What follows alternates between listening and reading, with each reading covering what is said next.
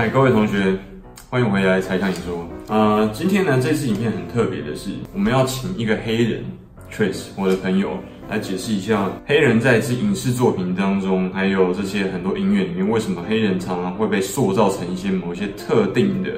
呃，很不堪的、很黑暗的一些形象。那我们做这支影片主要原因是在于说，你其实常常听到对岸的朋友在讲说，两岸四地人都对对方很多的成见。那今天我们先不谈两岸的这些误会，我们先从一个黑人的角度来看，美国他是一个美国人啊，但是美国人对自己国内的这些黑人都有这么严重、这么深的误会的时候，你可以从他的身上一样去带入。两岸四地的这一些彼此的误会，到底有多么深厚？记得好好看哦，思考一下，对方到底是真的长怎么样，这么那么丑恶吗？才向你说，欢迎回来。只有想不到，没有不知道。Hi Grace, I'm really curious about the topic. What's the relationship between the gangsters and and black music? Okay. I I guess.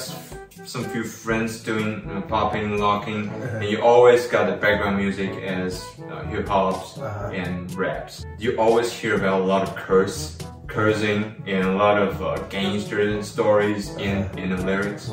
But why is that? Um, usually, the people that are these rappers, kind of the more, more popular rappers, depending on who it is, right? They come from neighborhoods that are like that, that are violent, that are, you know, maybe potentially like, like dangerous. Always nobody's nobody's shooting like that. They, but you have to understand too, like a rapper is also just a character, right? Yeah. You know, if anybody was really out there shooting and selling drugs the way that they do, like of course they'd already be in jail. Like there's no way you could do that and still talk about it and not be in jail, right? Obviously, we all are sensible people and we can acknowledge that. But it's a character that they play.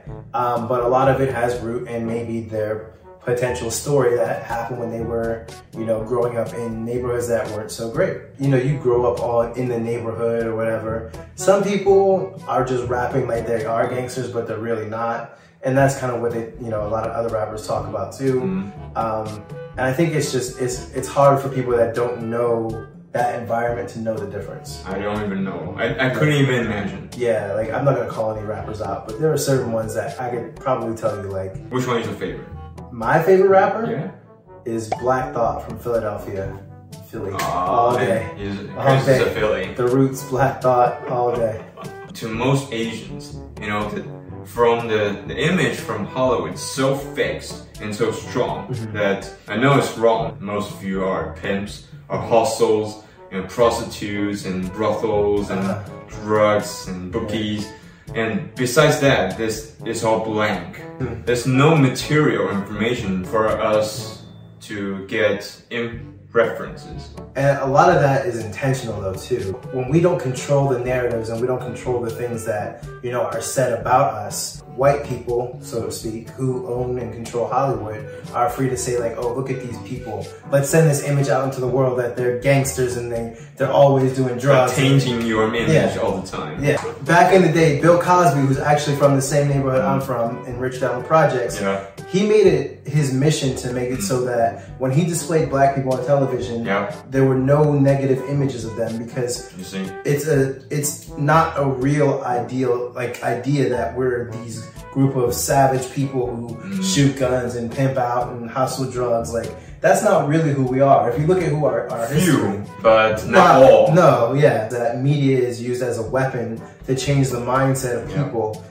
And sometimes it even works on us to where we believe that because we see it and we think that that's who we have. Oh, that's me. Yeah, yeah, exactly. But that's not who you are. You no. know, that's not who we are. Black people have a long history of like helping each other out, benefiting each other. Like the civil rights movement. If you look at those people back then, like you don't you think about black people. Those are what real black people are like. You know, those are what real black people are. Positive people who want to help each other, and you know, no different from any normal human being walking the planet. We're just people.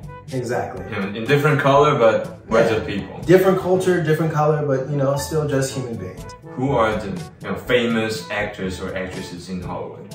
You mean black actors? Yeah, or actresses. Uh, Lakeith Stanfield, um, Michael B. Jordan. I cannot remember. Uh, Jordan Peele. Keegan Michael Key, Zoe Kravitz is kind of getting her thing. Um, Tessa, Dwayne Johnson. Dwayne Johnson, The Rock. Mm -hmm. He's also partially black.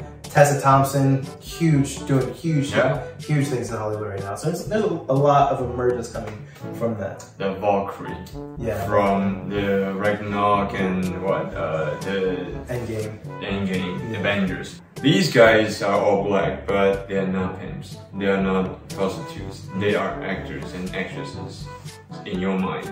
So remember, 绝对不要用我们已经刻板的印象去贴在别人的标签，因为以前其实华人在美国上个世纪的四零到七零年代的时候遇到同样的问题。对喂对对对。 You know, you can actually understand what I'm saying. Seriously, you know, Chinese and black people, they're basically the same thing because we are all tainted in a way by the medias and by the the footages and the movies. So, guys, we don't necessarily need to follow white power only. We also got black power. We got Asian power. Asian power.